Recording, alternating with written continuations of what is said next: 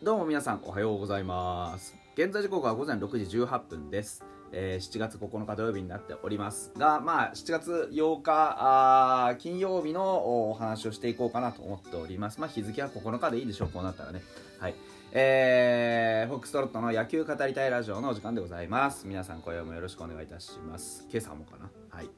あの普通に寝てました。で、まあ、正直ね、あのー寝る前に撮ろうって感じだったんですけどね。ちょっと寝落ち。完全に。あのー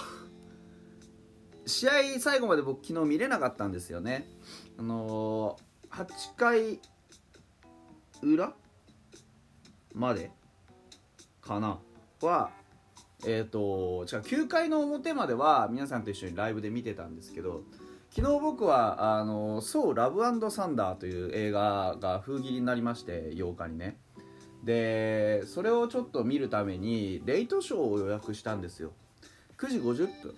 開始のね、うん、で結局出た家出たの9時過ぎとかにね家出て。そこまではねチェックしてたんですけど昨日ほら地上波のテレビもなかったしうん。まあ、ちょっといろいろ事情があって、ね、最後まで見ることはできなかったんですけど劇場ついてから始まるまでにねこうあの速報を少し見たりしながらね、えー分かってはいたんですけどね、まあ、実際あの石井君の勝ち越しホームランは勝ち越しだって勝ち越しホームランはね、えー見ることができなくてですね。あのそれをチェックしようと思ったんですね。9回の裏からずっとね、えー9回の裏くらいで寝てました。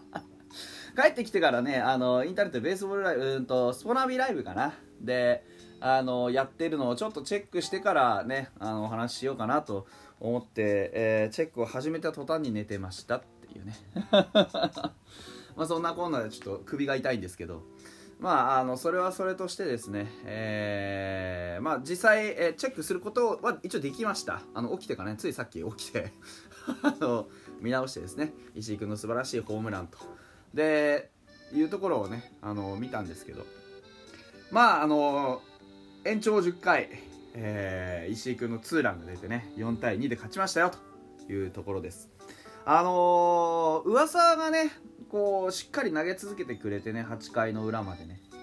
で点自体は初回に取ったんですよね。2点をね。なんとか初回にレイのねもうなんか遠い昔のことのようですよ。レイの立ち上がりをですね、えー、2アウトからあ3連打そして4連打でね一気にあの2点を取りましてそれをず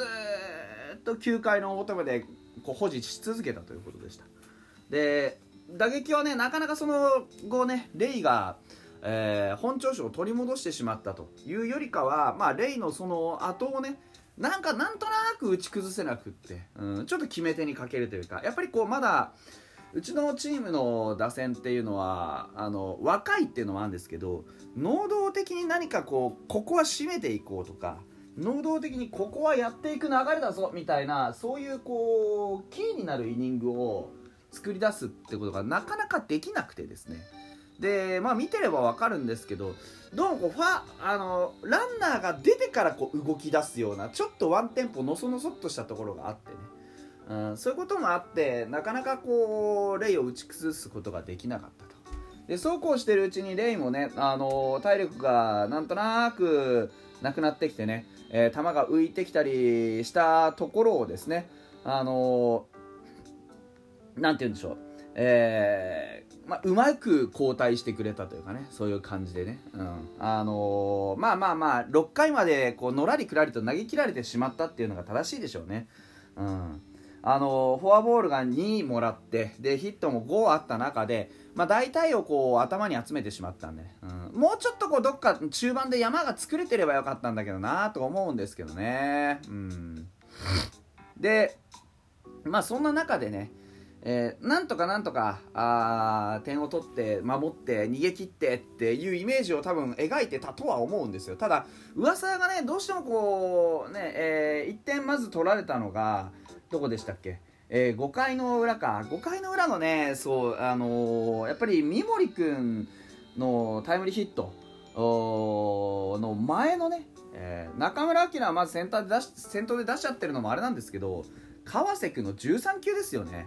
ここが非常にやっぱりこうキーポイントだったなっていうのは。あのどういうことかっていうと川瀬君のこの13球ってあの最終的にあの空振り三振なんですけどここ本当にあの噂あこの後の噂ちょっときつそうだなって思ったのがあの決め球のフォークが中村晃にも捉えられてで結局その後三森君にもフォークを捉えられるんですよね。で周東君にも確かフォーク捉えられるんですよ。この決め球がうまく決まらなくて三森君に13球粘られてしまったんですよね。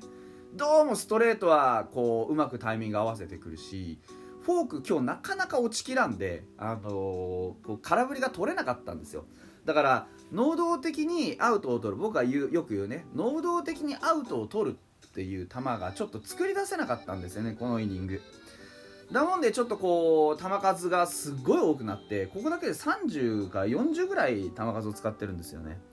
だからそこを考えた時にここのイニングをもう少しこうコンパクトに攻めるイニングにできてれば決め球が決まらないその空振りが能動的に取れないというのであればまあタイミングですよね。幸いあの上沢にはカーブ大きなねカーブという球がありますからストレートとカーブの、まあ、うまい緩急のコンビネーションなんかが使えるようなテンポのいいピッチングを逆に心がけた方がこのイニングは多分良かったと思うんですよ。ただもう川崎に13球粘られてしまった時点でこのイニングをそういう風に切り替えていくのは多分あらあからさますぎて嘘っぽくなっちゃって逆に読まれるパターンだと思ったんですよね。だからあの結果的に言えばこの回、えー、1点取られてしまうんですけどこのイニングのしのぎ方としてはあバッテリー上沢宇佐美のバッテリーっつのはまずまずいい選択をしたのかなというふうに今では思っています。うんただやっぱり理想的には13球粘られた時点で切り替えはしてほしかったんですよね。うんちょっとフォーク切れてないぞと。ういうところはちょっと考えてほしかったかなっていうのは。まあ結局この後ねあのー、追いつかれるんですけど追いつかれた時も8回もう同じなんですよね。やっぱりあのー、最初空振り三振こそストレートで取るんですけどその後のねやっぱりこう3連打を浴びてしまうあたり。ここがどうしてもね早い回早いそのなんだろう8回の裏なんですけど6回7回をねその僕が言ったようにテンポよく打ち取ることができちゃったんですよね。噂が器用だったんですけど。あのー、8回9回ああ7違う6 回7回を僕が言ったみたいにカーブとかストレートとかをどんどん中に入れてっていいテンポでポンポンポンポンって省エネピッチングに切り替えれちゃったんですよ。だもんで8回の勝負をちょっと簡単に行き過ぎたんですよね。うんそれもあってねこうやっぱちょっとなんかねあの2点目を取られてしまう2点8回2点なんで全く攻められるゆえんはないんですけど多分上沢自身からしたらあの回ってめちゃくちゃ投げ切りたかった回だと思うんですよ8回の裏っていうのはね。その8回の裏をなんとか投げ切るっていうことを考えるんだったらやっぱりその13球粘られたあのイニングでバチンってあのイニングの中で切り替えちゃってで6回7回をうまく使って、ね、その同じようにねこう短いイニングの長さでねこうなんていうんだろうあの球数を少なくしてね、えー、6回7回やって。で8回が逆にもう少し時間をかけたかったんですよね。あのー、1番から始まる打順だったんで、うん、だからそこをなんとかねこうできできなかったんですよね、うん、でちょっと噂に勝ちをつけることができなかった。ただ打線がもうちょっと打ってりゃいいだけの話っていうのはいつものことなんでね。それはそれは本当そうおっしゃる通りなんですけれどもね、はい、チャンスがなかったってわけじゃないはずなんであのー、例えばえっ、ー、と8回もねヒットが出たり9回もあのー、でっかいチャンス作ったりしたわけじゃないですか。だからあのチャンスのどこかでもっと早く決めたかったんですけどね、うん。まあ、たられば打ってもそこは仕方がない。あの、ランナーが出て、得点圏まで行って、得点圏まで行ったランナーをあと返せるか返せないかっていうのは、本当にもう、あのー、ハードラックでしたねとしか言いようがないんですけどね。はい。ただ、10回、非常に見事でした。あの、近藤健介、なんかね、やっぱり近藤健介はね、あの、つもりに間が合ってなかったですよね。うん、スイング見てもちょっと打てる感じじゃなかったので、まあ、近藤健介相性みたいなもんだと思います。でヌニエスですよあの解説のね、えー、方もおっしゃってました。えー、とあまりに外をきっちり攻めてくるもんだから、うんとなんて言うんだろうその引っ張っていくプルヒットからあ逆に逆方向に追っつけるという打撃に、え、変えてたと。で、あのしっかりとね、えー、結果が出ることができたという話です。本当におっしゃる通りでヌニエスやっぱり賢いですし場数もそこそこねメジャーでも踏んでますから自分が何を今するべきかっていうのちゃんと分かってるんですよね。で変化球を逆方向に追っつけたの。本当に素晴らしかったと思う。ストレートだったら引っ張るべきなんですけどあのそういう変化球に対してちゃんとあの無理やり引っ張るんじゃなくって逆方向に追っつけた方が、ね、外側の変化球は追っつけた方が結果が出るなってちゃんと考えた上でのね、えー、ツーベースだったんで本当にここれがきっかけでしたよね。清宮は空振り三振してしまうんですけどその後の石井君があホームラン。あのボスはねその前のファールが良かったよって言ってましたけどもまあ確かにファールでしっかり間を取ってね当ててで自分のタイミングを取っていってそして、えー、ホームランと。本当に素晴らしい打撃でした。もう言うことはありませんね。石川がねその裏を抑えてあれしました、あのー、きちんと勝つことができましたけどこういうね粘った上でドンと突き放して勝つ試合いい試合でしたよね。本当に。あのー、こういう試合にできてよかったなというふうに思います、うん、今日伊藤君先発ですから、えー、ぜひぜひ頑張ってもらいましょう。この流れを受けてね、えー、連勝狙っていきたいもんです。それではまた。